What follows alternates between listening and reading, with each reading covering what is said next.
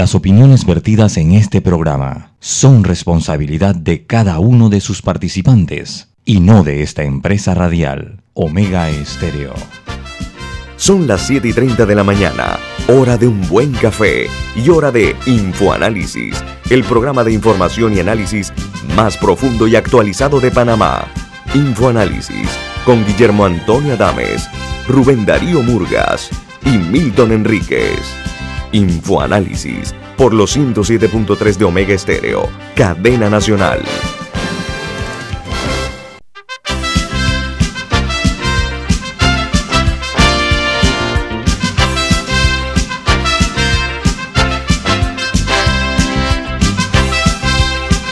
Buen día, bienvenidos. Esto es Infoanálisis, un programa para la gente inteligente. Hoy es 5 de febrero febrero del año 2021. Y este programa Infoanálisis se transmite en vivo, en directo, en calidad HD en Facebook Live. También pueden verlo en YouTube, donde se cuelgan los programas de Infoanálisis. De igual manera, ustedes, amigos oyentes, por supuesto, que nos escuchan a nivel nacional en la frecuencia de Omega Estéreo y de igual manera en la app de Omega Estéreo, entre otras. Este programa es presentado por Café Lavazza, un café italiano espectacular. Café Lavazza lo puede conseguir usted en los mejores supermercados en grano, molido o en cápsula. Café Lavazza, un café para gente inteligente y con buen gusto, presenta Infoanálisis. Bueno amigos, vamos a dar, eh, como siempre, a conocer a ustedes cuáles son las noticias que hacen primera plana en los diarios más importantes del mundo comenzamos eh, hoy a la inversa, vamos a comenzar con los periódicos de los Estados Unidos. El New York Times titula, Diseñando una política exterior, Joe Biden pone fin al apoyo a la guerra de Yemen en Yemen de los saudíes, de Arabia Saudí. Dice que eh, ha ordenado poner fin a la venta de armas a los saudíes y dijo que los Estados Unidos no se harían más de la vista gorda ante las acciones, agresivas de Rusia. El Washington Post tiene hoy en su primera plana la siguiente noticia. La Cámara de Representantes expulsa a Marjorie Taylor Greene de los comités por sus comentarios extremistas. La congresista republicana dijo que la quieren crucificar por los comentarios hechos hace años, pero no mencionó su apoyo al asesinato de líderes demócratas tan recientes como en septiembre del año 2020.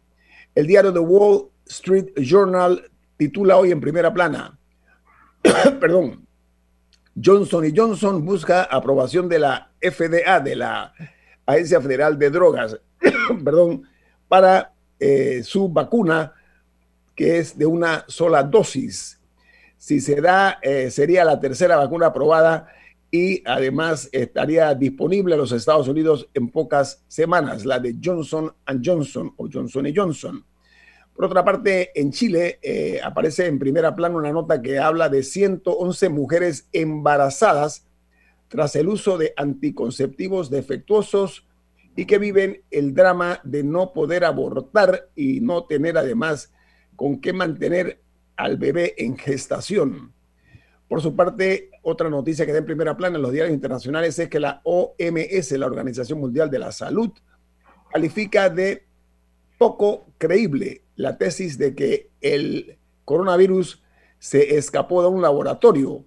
Los expertos se encuentran de la OMS en este momento, están en Wuhan, China. Y en España, la tercera ola de coronavirus vuelve a posponer el inicio de la recuperación para el sector aéreo.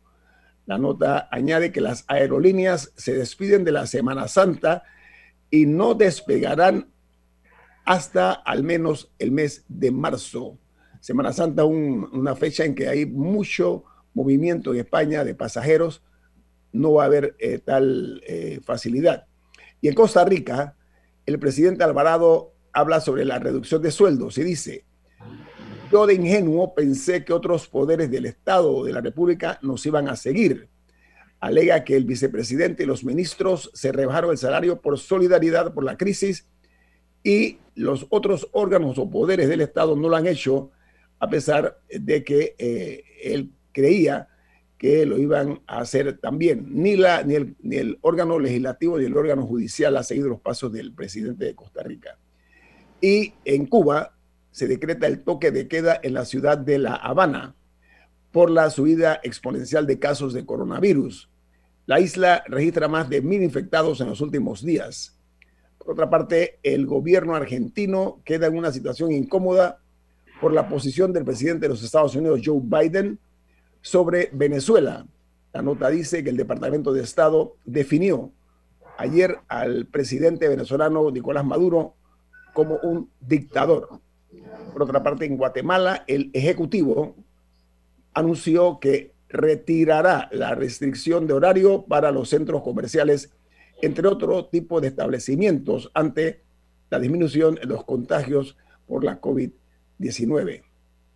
Yo quería también agregar que en Brasil, la minera Vale, anteriormente conocida como Vale do Río 12, ha sido, aceptó pagar una multa o compensaciones por el orden de 7 mil millones de dólares a el estado de Minas Gerais en Brasil. Hace dos años, una represa de donde eh, se recogían los lixiviados de la actividad minera colapsó y murieron alrededor de 270 personas en el torrente tóxico que salió de esa mina. Así que 7 mil millones de dólares ha aceptado pagar la minera Vale por el colapso de una represa hace un par de años. Bueno, en, El Salvador, gracias, don Milton, en El Salvador hay una situación que se ha presentado de que se comprobó que un miembro de la seguridad del ministro de Salud del Salvador está implicado en el doble homicidio de militantes de FMLN, al punto que el fiscal general, o sea, el procurador de la nación, pedirá al FBI que revise las evidencias del ataque a la caravana de miembros o militantes del FMLN, que quedó dos muertos y varios heridos.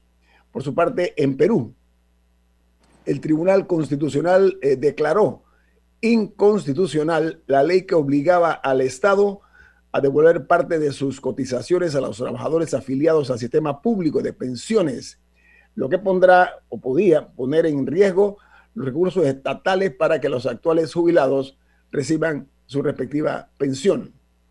Otra noticia que está en primera plana en los medios internacionales es que la cifra de personas vacunadas contra la COVID-19 supera los casos confirmados a nivel mundial, según eh, un análisis que se hizo basados en las estimaciones que han presentado los distintos países a Johns Hopkins, que la Universidad Johns Hopkins, que es la que lleva la contabilidad a nivel mundial. Diga, Milton. En el mismo tema del COVID y la vacunación, en Israel están en un tercer lockdown, en un tercer cierre, y hay discusión sobre si abrir o no más la economía, a pesar del gran esfuerzo de vacunación, todavía el nivel de letalidad sigue siendo alto y el nivel de contagio y lo atribuyen a la variante británica que está impactando al país.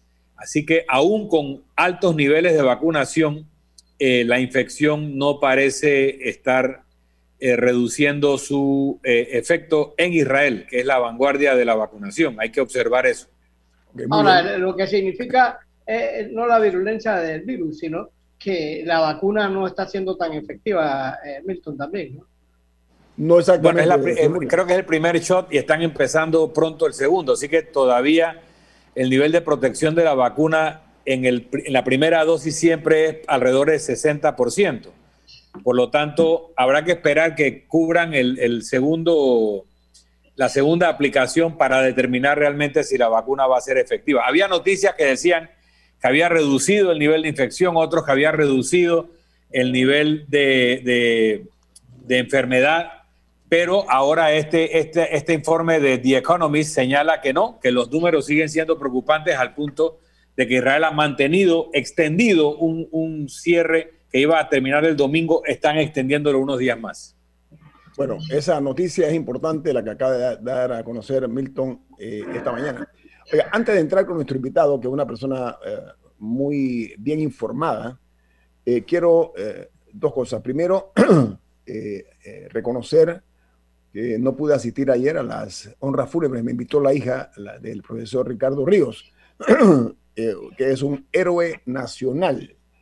Y eso hay que decirlo porque Panamá carece de este tipo de figuras. Un héroe nacional eh, que dejó para la posteridad, para la posteridad, para el presente y los futuros provenir, eh, su nombre en letras doradas por su acción en la gesta reivindicadora de nuestra, de nuestra posición como país independiente, como país soberano. Así que mis disculpas por no haber podido asistir. Milton, usted dio ayer unas palabras en el evento.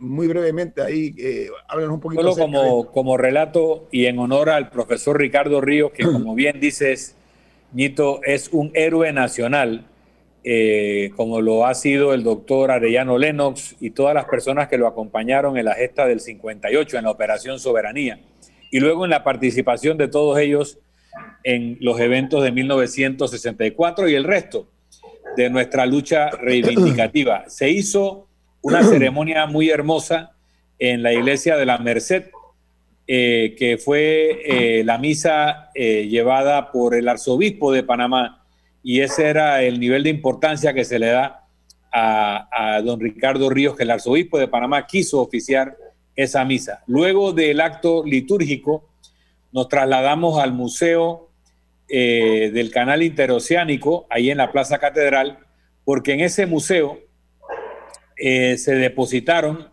en, en el año 2018 tres banderas de las que se sembraron en 1958 y que habían sido custodiadas por la señora Imelda Berguido. Ella las cuidó 58 años hasta que sintió que era el momento de entregarlas y se hizo un pabellón al lado del que tiene la bandera de 1964 y se colocaron estas banderas. Entonces, frente a estas banderas de 1958 se hizo un acto en honor al profesor Ricardo Ríos y la familia tuvo la deferencia en permitirme dar unas palabras sobre la importancia del rol que jugó el profesor Ríos en nuestra nacionalidad, por lo cual estoy muy agradecido. Milton, Milton yo, fui, eh, yo, yo, estuve presente allí y tus palabras me impactaron mucho, eh, porque yo estuve presente en los dos actos, en el acto de la iglesia La Merced, donde tuve la oportunidad de subir al, al, al coro, donde hay uno de los órganos más espectaculares que hay en el mundo y lo tenemos en la iglesia La Merced.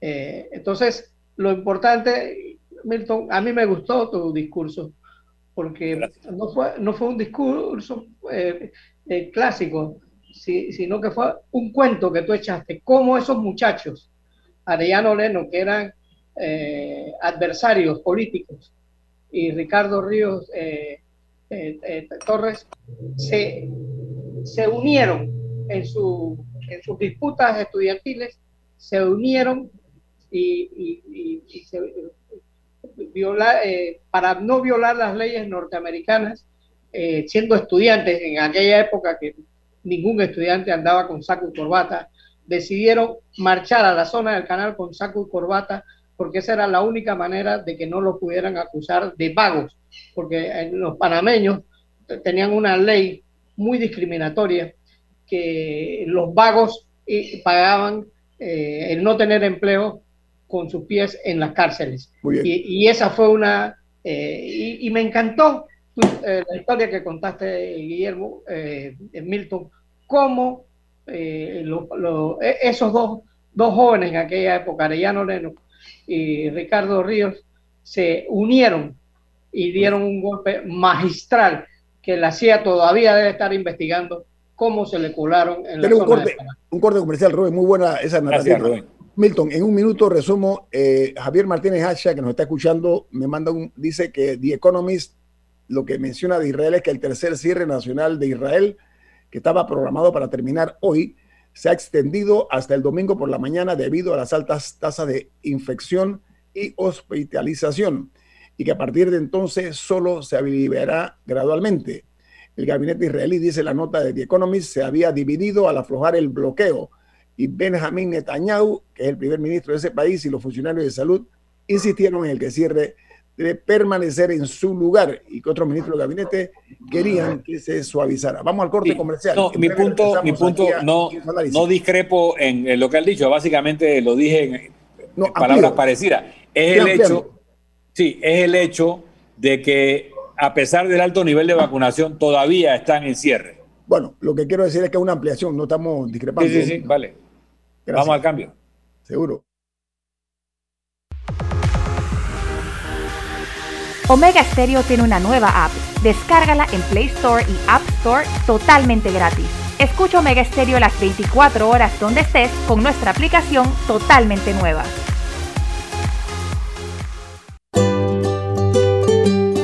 En la vida hay momentos en que todos vamos a necesitar de un apoyo adicional. Para cualquier situación, hay formas de hacer más cómodo y placentero nuestro diario vivir. Sea cual sea su necesidad, en Hogar y Salud los apoyamos haciéndole la vida más fácil, porque contamos con la experiencia necesaria para recomendarle lo que usted necesite. Recuerde, Hogar y Salud les hace la vida más fácil. Visite nuestras nuevas sucursales en Villa Zaita al lado del Super 99 y en Cativa Colón al lado del Super Extra. Estamos abiertos en todas nuestras sucursales del país y le hacemos su entrega de forma gratuita en Panamá Centro. Para mayor información, puede consultar en Instagram y Facebook. Bienvenido al nuevo verano con Claro. El momento para demostrar con tus stories que por fin aprendiste a cocinar. Cámbiate a Claro con ilimitada y minutos ilimitados en planes postpago desde 30 balboas para que vivas más conectado. ¡Claro! Promoción válida del 1 de enero al 31 de marzo del 2021. Incluye data limitada con opción a compartir hasta 5 GB mensuales, minutos y SMS limitados de Claro a Claro y 250 minutos a otros operadores y a 32 destinos de LDI. Para mayor información ingresa a www.claro.com.pa. El 7 de febrero de 1981 ocurrió uno de los hechos más importantes de la radiodifusión en Panamá. Escuchan transmisiones de prueba de Omega Estéreo. Los panameños fuimos testigos del nacimiento de la mejor cadena nacional en FM Estéreo. Desde el dominante Cerro Azul hasta el imponente Volcán Barú. Las 24 horas. Omega Estéreo. 40 años de innovación.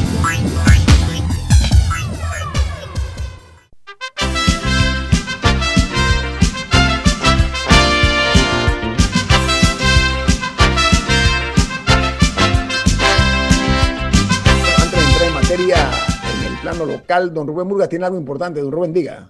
Bueno, gana con eh, Cocha Bank, el apartamento de tus sueños. Participa en el sorteo de un apartamento en la ciudad y premios semanales de dos mil balboas al pagar con tus tarjetas de crédito y débito. Conoce más en pacochabank.com.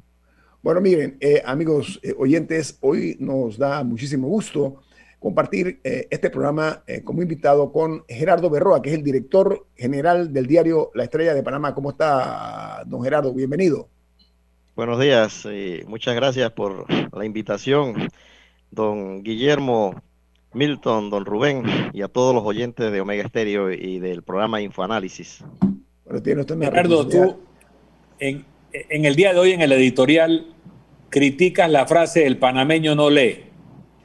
Y, dice que eso llevó al periodismo a, un nivel de superficialidad y de, y de con, concisión tan breve que, no hay profundidad ya en el periodismo panameño. ¿Puedes explicar eso un poco más? Lo que pasa es que eh, ustedes empezaron hablando de lo nacional con una persona a quien la, la elevan al nivel de héroe, como don Arturo Ríos. Ricardo eh, Arturo Ríos. Ricardo Arturo Ríos. Y en efecto lo es. O sea, nosotros en Panamá teníamos eh, eh, metas como país y una de las grandes metas era la recuperación plena de la soberanía de todo el territorio nacional. Y en eso Ricardo Arturo Ríos fue un baluarte y un estandarte en esa lucha. Durante esa época también los medios de comunicación prestaban sus páginas para la poesía, para la filosofía, para los cuentos, para los ensayos, para toda esta cuestión.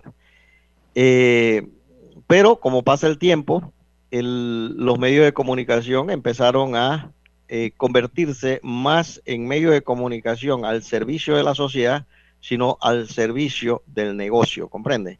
Entonces, ese paso empezó a dar unas cuestiones que, bueno, fue una naturaleza, no fue solamente de Panamá, sino que empezaron a hacer eh, eh, programas editoriales que empezaron a medir, porque antes del, del, del 2000 los periódicos pegaban con leyado y todas las cuestiones y se cortaban con, con, con, los exactos y todas las cuestiones para irlos pegando en el foto, la fotocomposición y todas las cuestiones estas de las páginas que hacían en los medios de comunicación.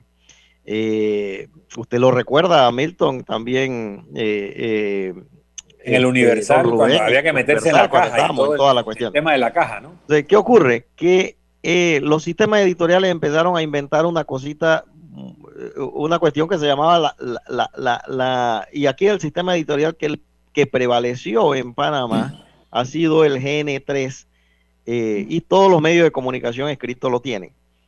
No critico a la empresa ni al sistema editorial, lo que critico es lo que causa esa, esa cuestión. Empezaron a producir, en lugar de una columna que tenía 600, 700 eh, eh, palabras, una columna larga, una cuestión así que iba. Empezaron a dividir esa columna en cuatro, tres pedazos y toda la cuestión, con un titular y eso, y empezaron a aducir que el panameño no le gusta leer y por eso que había que poner una cuestión muy pequeña. Entonces, ¿qué ocurre? Que las relaciones públicas hábilmente empezaron a copar, como la gente, el periodista, no quería investigar para llenar esa cosita. ¿Para qué yo me voy a poner a investigar si eso es una, una cosita muy pequeña? Dejaron de investigar. Entonces, ese espacio empezó a llenarlo las relaciones públicas, el anuncio estatal, el anuncio empresarial, el anuncio de toda la cuestión. Empezó a producirse en serie prácticamente toda la información y dejó de profundizarse. Al mismo tiempo empezaron a desaparecer los espacios de filosofía, las revistas, las cuestiones de poesía, las cuestiones de cuento, toda la cuestión cultural, eh, los ensayos profundos, toda esta cuestión empezó a desaparecer eh, de los periódicos. Y con la muletilla de siempre, el panameño no le gusta leer. Lo que pasa es que hay que escribir pequeño porque el panameño no le gusta leer. Hay una máxima en periodismo que dice que eh, eh, lo corto es bueno y entre más corto es mejor. Eso no significa que tú no profundices. El problema está que se reemplazó todo eso. La gente no escribe a profundidad, aunque sea corto, sino que son enunciados de tal y tal cosa en la, en la cuestión. Y esa esa, esa eh, mecanización de la información, esa, esa, esa, esa, forma de hacer la cuestión empezó a desaparecer y se fue creando esa, esa, esa muletilla perversa que yo veo que, que, está en, en, Panamá de que el panameño no le gusta leer. Yo creo que ha sido un daño, pero profundo, que han, han infligido los medios de comunicación escritos, sobre todo, que son los que influyen y dan base a los otros medios de comunicación en la sociedad panameña. Gerardo, el, el, tema también eh, quiero llevarlo en la siguiente coyuntura. Eh, hoy, más que ayer, eh, tenemos una competencia en las redes sociales. una de las, de, las, de las problemáticas es que antes, y, y, tal vez hoy también nos peleamos la exclusiva, entonces muchas veces se suelta una información sin la debida verificación. Entonces eso provoca lo que se llama fake news. La diferencia entre nosotros los medios es que tenemos rostro y que tenemos firma responsable y otros que no la vemos eh, en las redes sociales en muchas ocasiones. Tenemos esa, esa nueva competencia siempre y cuando se trate, repito, de personas que escriben eh, con fundamento, con bases, con elementos comprobables. De su perspectiva, ¿cómo ve eso usted, don Gerardo?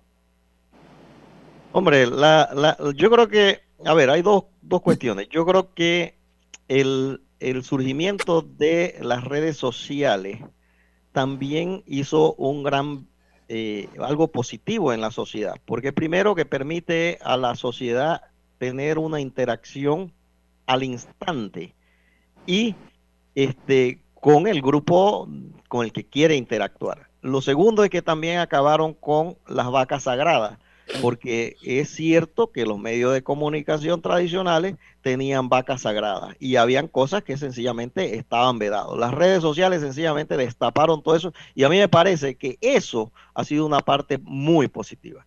La parte negativa es que empieza las redes sociales a utilizarse como mecanismo de insulto, para hacer campañas negativas y también para hacer eh, o proyectar informaciones que no tienen definitivamente ningún asidero y lo que al final y al cabo causan un, una, eh, eh, a ver, un, un descalabro de la información seria. Yo creo que esto se soluciona con un, con, como lo que estamos haciendo, sencillamente los medios de comunicación serios pagan impuestos los medios de comunicación serios, este, eh, este pagamos planilla, firma, pagan planilla, hacen todo esto y verifican la información y eso yo creo que es lo que viene.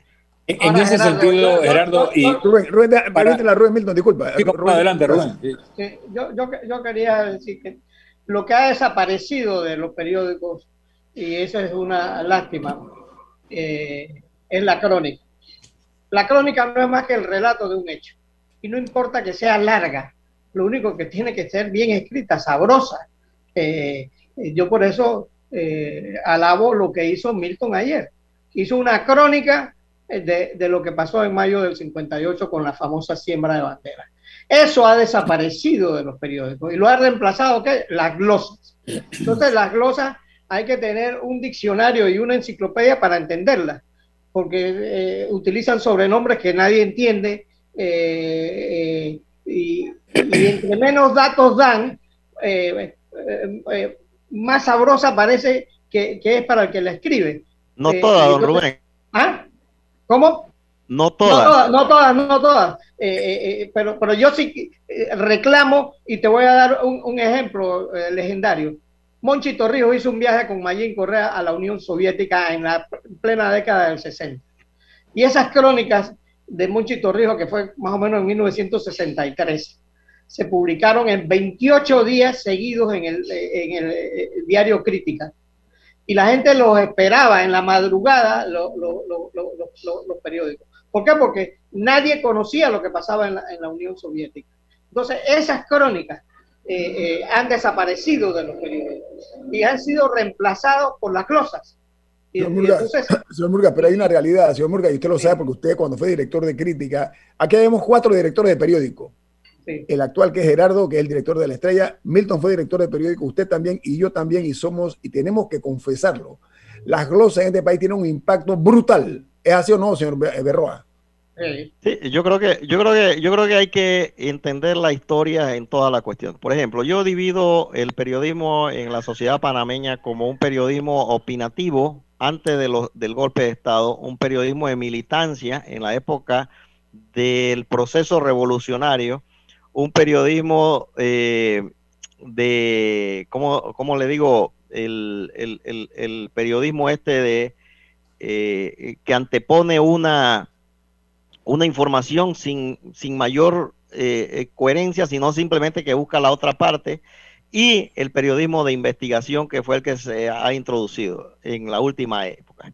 Entonces, ¿qué ocurre con la cuestión de la glosa con respecto a la crónica? A mí me, me, fascina mucho el género de la crónica, que es un género dentro de los géneros periodísticos, entra dentro de los géneros informativos, porque como ustedes saben, en periodismo la división está en los géneros informativos y los géneros eh, eh, opinativos, y la crónica entra dentro del género informativo. A mí me me fascina mucho. El problema está que también nosotros tenemos que, que irnos a la realidad de nuestros tiempos. Hay dos cosas. La glosa para la época del periodismo no inició como un género y se mantiene como un, un, un, subgénero, pero exclusivamente en Panamá. O sea, no es que eso ocurra en los demás países. Y con respecto al tema de la crónica, como le dije, a mí me fascina la crónica, pero los tiempos dan paso a un nuevo subgénero que es el, el, análisis contextualizado. Es decir, o sea, lo que, lo que impera hoy y lo que la gente quiere es la profundidad y que le expliquen a ese lector qué es lo que está pasando y por qué está ocurriendo. Entonces yo creo que la crónica no es que ha desaparecido, sino que el, la contextualización, el, análisis contextualizado es el que impera la cuestión. Con respecto a las glosas, también debo agregar una cuestión. Tenemos que ir a, cambio. Tengo un corte comercial, don Gerardo. Adelante, sí. Don Rubén, usted tiene un mensaje importante. Bueno, prepárate para el regreso a clases desde tu nuevo apartamento. realza, realiza las compras con tu tarjeta de crédito o débito Bank y participa en el sorteo de un apartamento en la ciudad y premios semanales de 2.000 balboas. Acumular eh, boletos es fácil. Conoce más en pascochabank.com.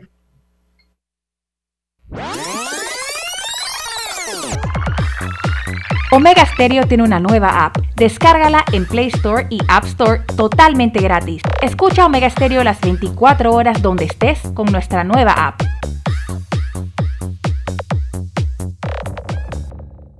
Si desea que sus colaboradores trabajen desde su casa, podemos ayudarle. En Solutexa somos expertos en aplicar la tecnología a las técnicas y trabajos de oficina. Contáctenos en solutexa.com.pa o al 209-4997.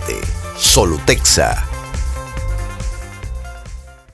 El 7 de febrero de 1981 ocurrió uno de los hechos más importantes de la radiodifusión en Panamá. Escuchan Transmisiones de prueba de Omega Estéreo. Los panameños fuimos testigos del nacimiento de la mejor cadena nacional en FM Estéreo. Desde el dominante Cerro Azul hasta el imponente Volcán Barú. Las 24 horas. Omega Estéreo. 40 años de innovación. Nosotros no hubiéramos sido nada sin ustedes. Gracias totales.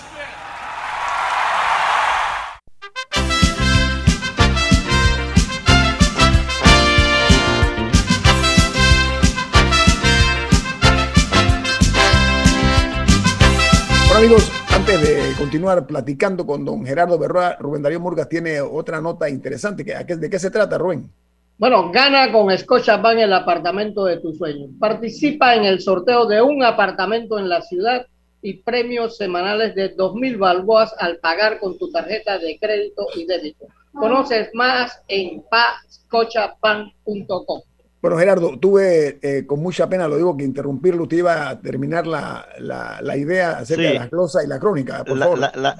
lo, que, eh, lo que respecta a las glosas, como decía, que no es un género, pero sí es un subgénero en Panamá, yo creo que también tiene que tener una característica. ¿Y qué es lo que ocurre? Si usted se pone a analizar, en la estrella de Panamá, que nosotros tenemos las glosas La Llorona, y como lo dice Milton, el director es el responsable a mí me han demandado por glosa. Frente a eso, nosotros hemos adoptado varias cosas. Uno, nosotros prácticamente no utilizamos eh, eh, eh, sobrenombre, simplemente damos el indicio para que la persona lo conecte. Eso, eso es una cuestión que hay porque la gente tiene que comprender. Y lo segundo es que el 80 o 90% de las glosas son informaciones reales que simplemente se escriben en un espacio muy pequeño. En otro medio que tienen glosa, es un comentario de una periodista quien le escribe en contra de. Yo creo que eso no debe ser. Yo creo que las glosas tienen que ser informaciones reales, lo único que tú no las puedes desarrollar eh, eh, completamente. y, eso de un comentario es una... No tiene, no tiene sentido, yo creo. Eh, en ese sentido, había en el periodismo serio y los periódicos serios antes de la era de las redes, había que verificar con tres fuentes independientes antes de publicar algo. ¿Ok? Una noticia importante. Y eso hoy en día es muy difícil, pero los medios que todavía tienen esa preocupación de validar la información, pues mantendrán su credibilidad. Hace unos días se publicó que se habían saltado los controles de vacunación y que se había estado vacunando a gente en el Seguro Social que no correspondía. Luego de una investigación, el Seguro Social informa los nombres de las personas vacunadas y certifica que sí tenían rol de primera línea y que había que y que tenían derecho a ser vacunadas. Eso no se le ha dado la difusión que se le dio a la versión de que se había violado eh, el protocolo. Eh, hasta dónde el periodismo está cumpliendo el papel no solo de informar, sino de aclarar cuando se informa mal. Eh, yo creo que la etapa aquí es que entra una combinación de política, ¿comprende? O sea, hay una cantidad de gente que está haciendo, o sea, ahí los partidos políticos, los dirigentes y todas las cuestiones también están teniendo medios de comunicación a través de las redes sociales y están tratando de infligir daño. A yo creo que en este momento es muy difícil gobernar. Eso ocurrió en el gobierno de Varela, está ocurriendo en el gobierno de, de, de, Nito, en donde usted tiene que ir no solamente con sus enemigos tradicionales, los problemas y todas las cuestiones, sino que tiene que empezar a atender una serie de, de problemas y, e incendios en, en, las redes sociales que son bárbaros, ¿no? Don Gerardo, vamos a cambiar el tema porque ya creo que hemos agotado eh, el tema de las glosas, de la crónica, etcétera, porque hay una noticia interesante en medio de este ambiente eh, que estamos eh, viviendo nosotros, y es que ya Panamá le ha solicitado al Fondo Ruso de, Inversión Directa, investigación directa, perdón, la tercera, la, tres millones de dosis, perdón, de la vacuna eh, rusa Sputnik V o quinta eh, y esperan para el mes de marzo eh, recibirlas, la, la, Sputnik aquí en Panamá, porque ya es la, una vacuna ya registrada en el mundo y ha sido lanzada al mercado en el mes de agosto, pero no tenía el visto bueno de algunas de las más importantes publicaciones científicas ya de Lancet, ya lo dijo, que habían cumplido la última fase de ensayos. Entonces, eh, se habla de una efectividad de 96.1 a 92% y eso eh, le da, eh, de acuerdo a The Lancet y de acuerdo a otros organismos, la oportunidad de ser vendida en otros países. México ya lo ha anunciado, Argentina ya comenzó. Panamá al adquirir estos 3 millones de vacunas yo creo que lo importante, y quiero decirlo de una forma muy clara, ¿eh? que sea una compra directa sin intermediarios, esta y las demás vacunas. Y la pongo ahí, don Gerardo. Hombre, eh, yo creo que usted tiene la misma información que yo. Eh, hace aproximadamente un mes yo le pregunté a los regentes del Ministerio de Salud que qué ocurría con la vacuna Sputnik, que por qué no la estaban trayendo. Entonces me dijeron que eso estaba contemplado, salvo que en Panamá, que básicamente se rige por las aprobaciones de la FDA o EMA de, FDA de Estados Unidos y EMA de Europa. O sea, si ellos no aprobaban eso, Panamá no iba a entrar en esta etapa. Dado que eh, Angela Merkel creo que fue la que empezó a hacer la introducir la vacuna y que, se, que la el EMA empezara a, la aprobación, eh, yo creo que la etapa esta que usted menciona de la, revista Lancet, que es una publicación especializada, y señala que la efectividad de la vacuna es sumamente alta y encima de eso que no tiene contraindicaciones. Permítame, permítame porque usted dijo algo importante. Inmediatamente la primer ministro o ministra de Alemania, Angela Merkel, dice que Alemania va a comprar la vacuna Sputnik, Europa comienza a hacer fila rápidamente y leí en el diario El País, que es un, medio muy creíble, dice Europa se pelea por la vacuna rusa y eso es lo que está pasando ahora, que hay una demanda muy fuerte. Qué bueno que Panamá a tiempo, me parece que todavía estamos a tiempo, hemos eh, adquirido esta vacuna porque la salud, la ciencia está por encima de la ideología. Y la gente que hablaba mal de que era rusa creo que eso no tiene cabida. Continúe, don Gerardo Berroa. sí, entonces, eh, eh, como la revista ya hizo todo esto, el paso que eso es previo a la, aprobación de EMA. Y Panamá, por ejemplo, se ha adelantado y dice, bueno, yo quiero 3 millones. Usted participó conmigo en una reunión de alto nivel con el gobierno y todas las autoridades sobre la, todo el cronograma que ellos tienen programado para el, la vacunación que va a durar durante todo el año. También he visto lo de la, la vacuna Johnson Johnson, que ya está solicitando la aprobación. Y esta vacuna, que es de una sola dosis, es la que se va a aplicar en las zonas de difícil acceso. Yo creo que si hay un cronograma bien establecido y que si lo llegan a cumplir, va a ser una... En, este año 2021 va a ser, el país va a ser totalmente vacunado, los 3.8 millones de personas que son las que quieren abarcar según el cronograma.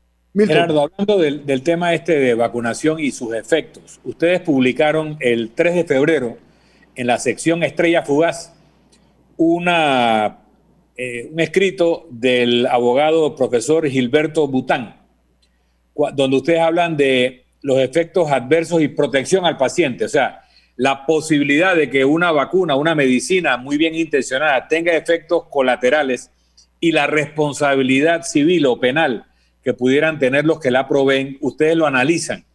¿Tú crees que Panamá ha tomado las precauciones para proteger a la población o para darle la oportunidad de pedir el resarcimiento en caso de un daño colateral? Yo creo que estamos en una situación sumamente difícil porque las propias farmacéuticas están, cuando llegan a acuerdo con los estados, sencillamente ellos están ahora mismo de que no son responsables por una situación. Eso es lo que ha habido hasta ahora.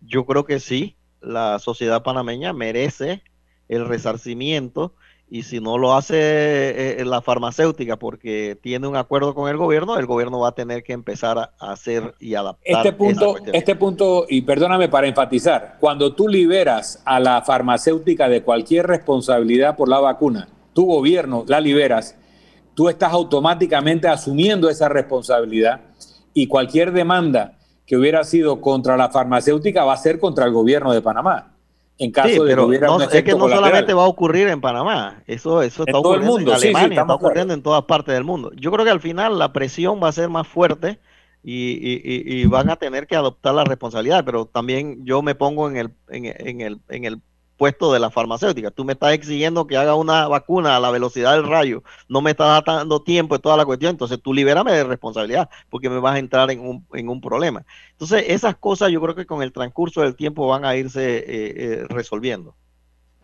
Oiga, don Gerardo, eh, y se la voy a pasar a la señora Murga después, lo, que, lo importante en esto es que el problema no es vacunarse o no, sino la disponibilidad que haya de vacunas. Eso, es lo primero. Pero por otra parte, eh, eh, sobre el coronavirus, eh, primero que todo que la medicina es una ciencia humanista y eso hay que ponerlo por delante. Esto no es un tema político, es humanístico por una parte y la otra, que la vacuna más segura no es la que un país diga que tiene una marca sino lo que se ha demostrado en lo que son los, los, eh, pasos correctos para la eh, metodología eh, que hay en, metodología científica en materia de obtener la aprobación. Como bien dijiste, ya la, la, aprobación de Johnson y Johnson que está solicitando va a abrir otra puerta más, la de la Sputnik. La rusa ya tiene la aprobación, ya Europa, como dije, está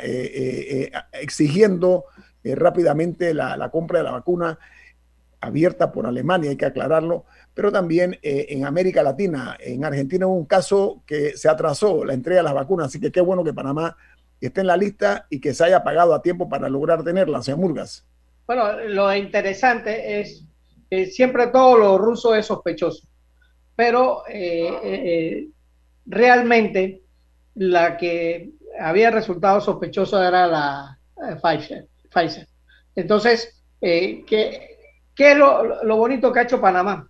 Ha esperado y para hacer una compra eh, grande después que ya la vacuna rusa tiene la aceptación de Europa.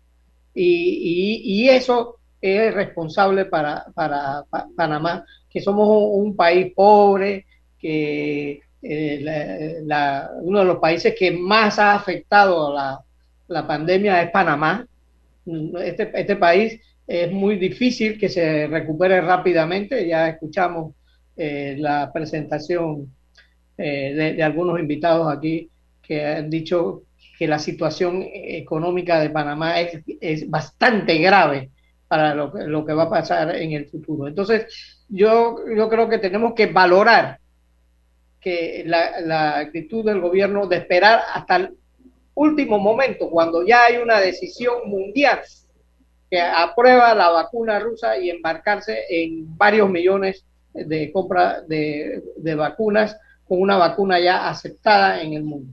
Sí, señor Murga, pero los 3 millones son para 1.5 panameños. Recuerden que son dos dosis. Eh, eso es importante decirlo.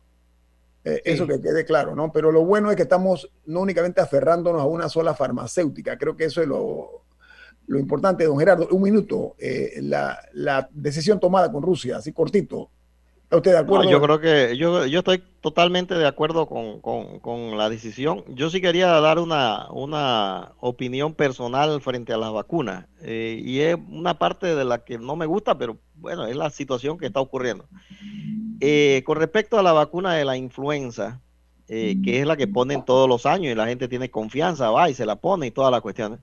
Eh, yo no me había puesto nunca la vacuna de la influenza. Fui un día, eh, llevaron, porque siempre van al periódico y hacen el proceso de vacunación, tanto la Caja del Seguro Social o el Ministerio de Salud, responsablemente, que Panamá tiene un proceso de vacunación muy, muy, muy efectivo, ¿no? Entonces, este, en ese sentido, pues yo un día vine y me, me, apliqué la vacuna. Eh, resulta que después de eso, yo que nunca he sido hospitalizado, nunca he tenido problemas, sufrí dos eh, eh, bronquitis.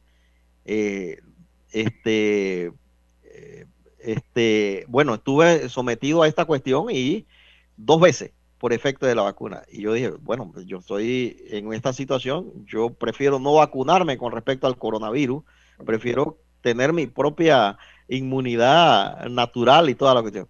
Resulta que ahora están aplicando que si tú no te vacunas no puedes viajar. O sea, tú tienes que tener una certificación de que haya puesto la vacuna. Figúrense ustedes que yo tengo problemas con la vacuna porque yo fui, iba a ir a para Brasil y me obligaron a ponerme la vacuna de la fiebre amarilla eso me provocó una alergia y o sea, estamos en una situación. Y yo creo que el caso mío particular es un caso que se repite en cientos de personas. Eh, este, y esa situación yo creo que es difícil, pero bueno. Gracias por compartir esa experiencia. Vamos al corte comercial. Esto es Info Análisis, un programa para la gente inteligente.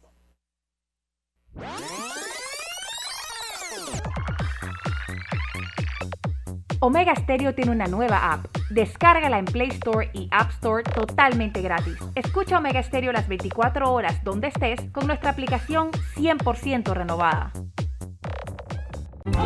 Bienvenido al nuevo verano con Claro, el momento para demostrar con tus stories que por fin aprendiste a cocinar.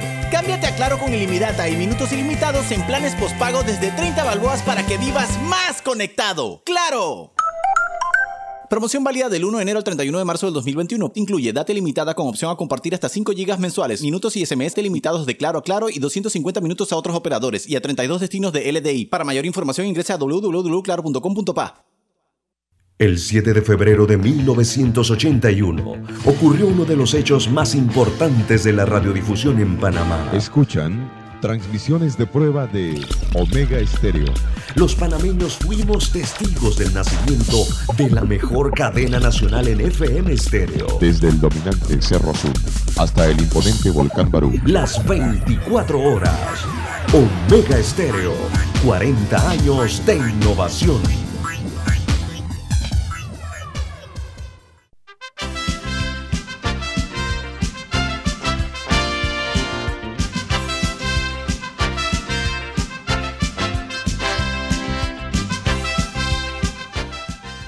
Amigos, antes de continuar con las noticias, don Rubén tiene hablando de noticias algo importante. Diga, don Rubén.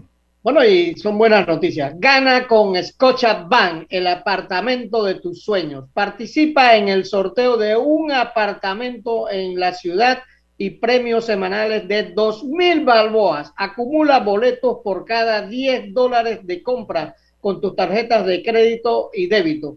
Conoce más en pacochabank.com bueno, antes de continuar con eh, el licenciado Gerardo Berroa, director del diario La Estrella de Panamá, quiero, hablamos del periodismo, de los avances, etcétera.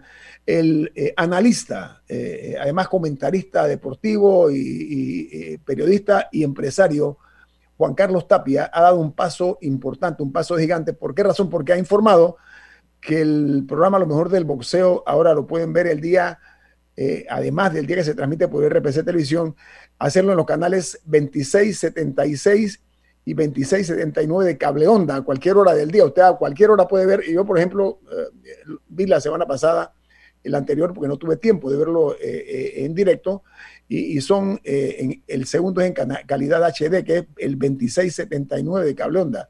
Así que saludo este, este gran paso que ha tomado Juan Carlos Tapia en beneficio de la audiencia, pero también de tener su, lo que yo le dije a él personalmente, Juan Carlos. Ahora, autonomía de vuelo, como se le dice. Gerardo Berroa, continuamos platicando. Miren, aquí en Infoanálisis, el subdirector de la Caja de Seguro Social, doctor Francisco Bustamante, hizo una declaración más que valiente, objetiva, más que valiente, comprometedora con, con él como persona, cuando señaló algunas falencias que hay en la Caja de Seguro Social que son del conocimiento de la ciudadanía.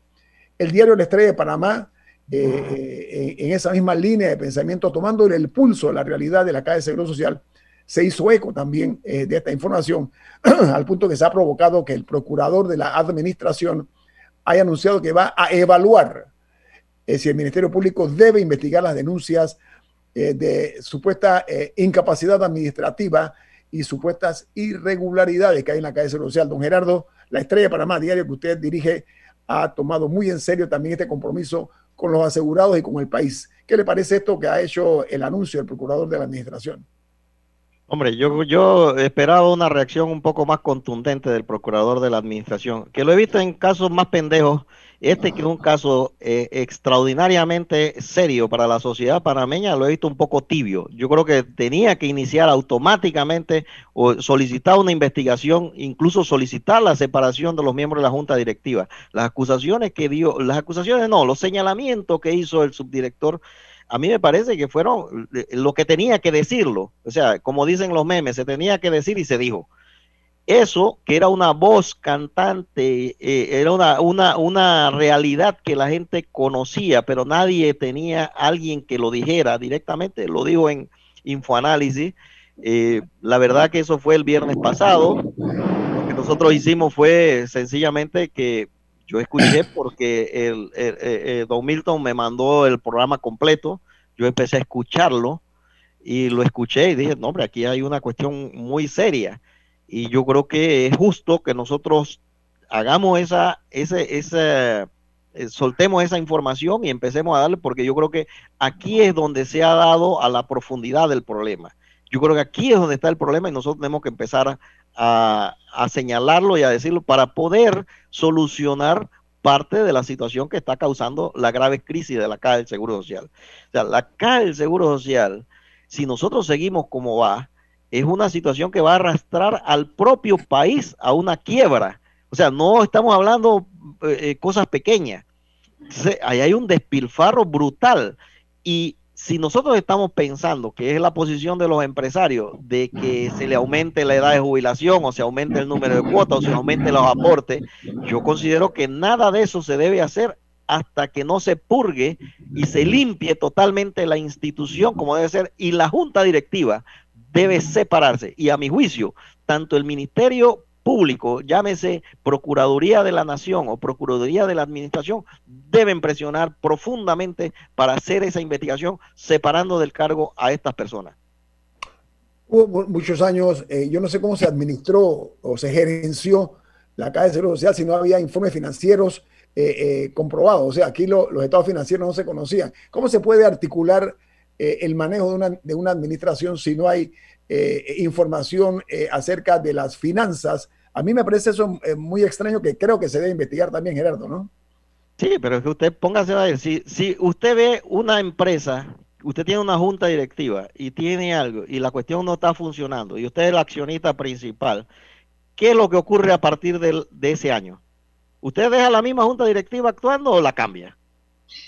Es lógico que usted la cambie, ¿verdad? Y lo que nosotros hemos hecho es que desde el gobierno de Martinelli, que ya debía haberse arreglado, el gobierno de Varela y sencillamente están pateando la pelota.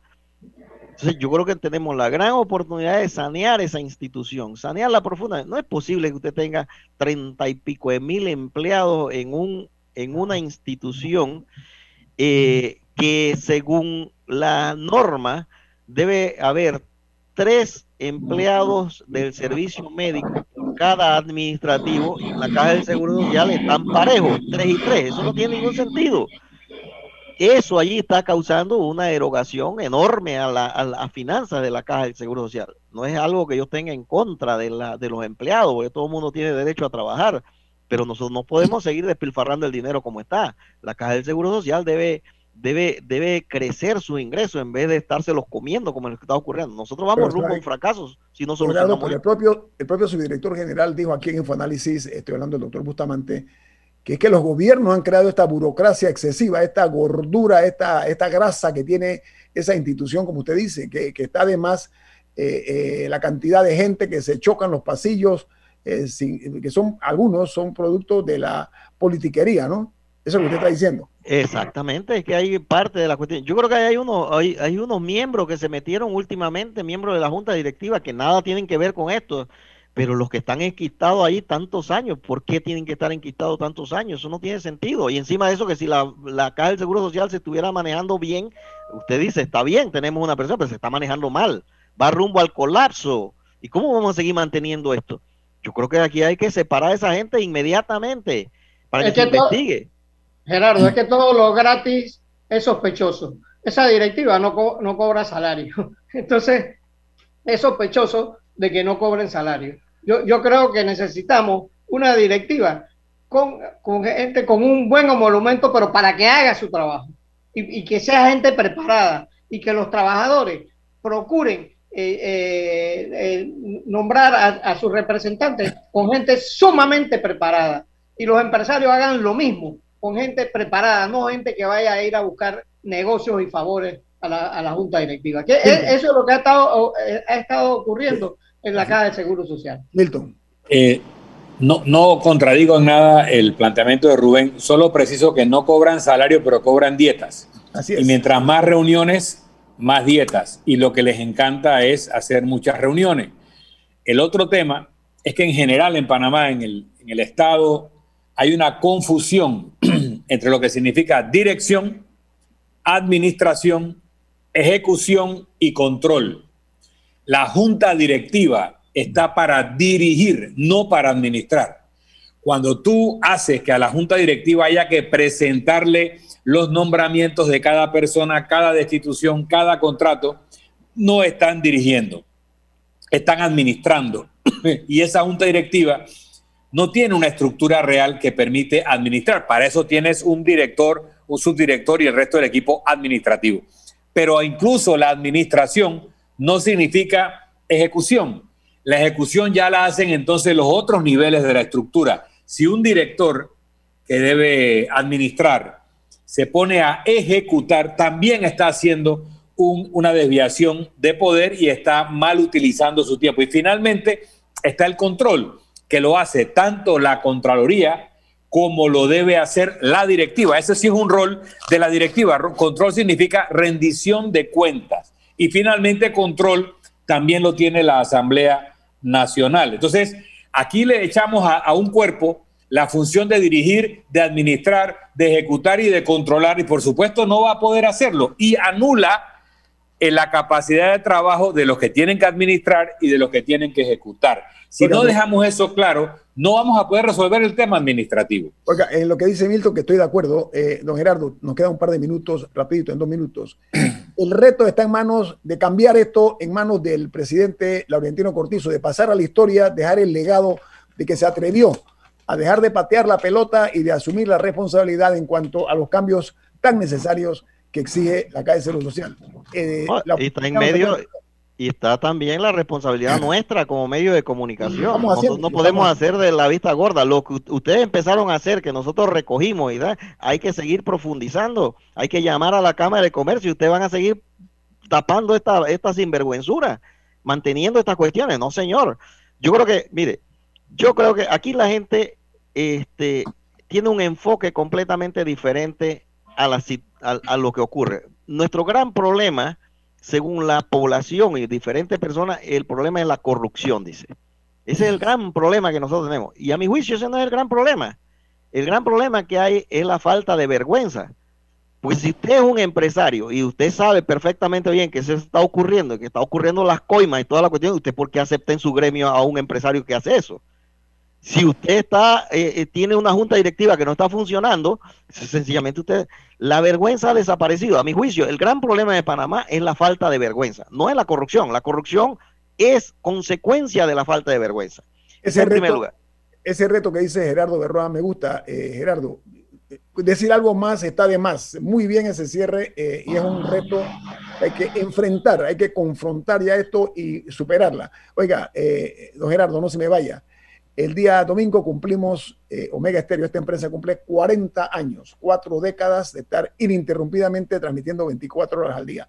Mañana, Roberto Antonio Díaz, productor y presentador, va a tener un programa con todas las canciones que fueron número uno en la década de los 80, década en que nace esta empresa. Y el día domingo Eh, Víctor David Guerra hará otro tanto en el Hit Parade Omega a las 10 de la mañana. Mañana, en esta programación especial de Roberto Antonio Díaz, créanme que se la recomiendo porque va a ser una exquisitez.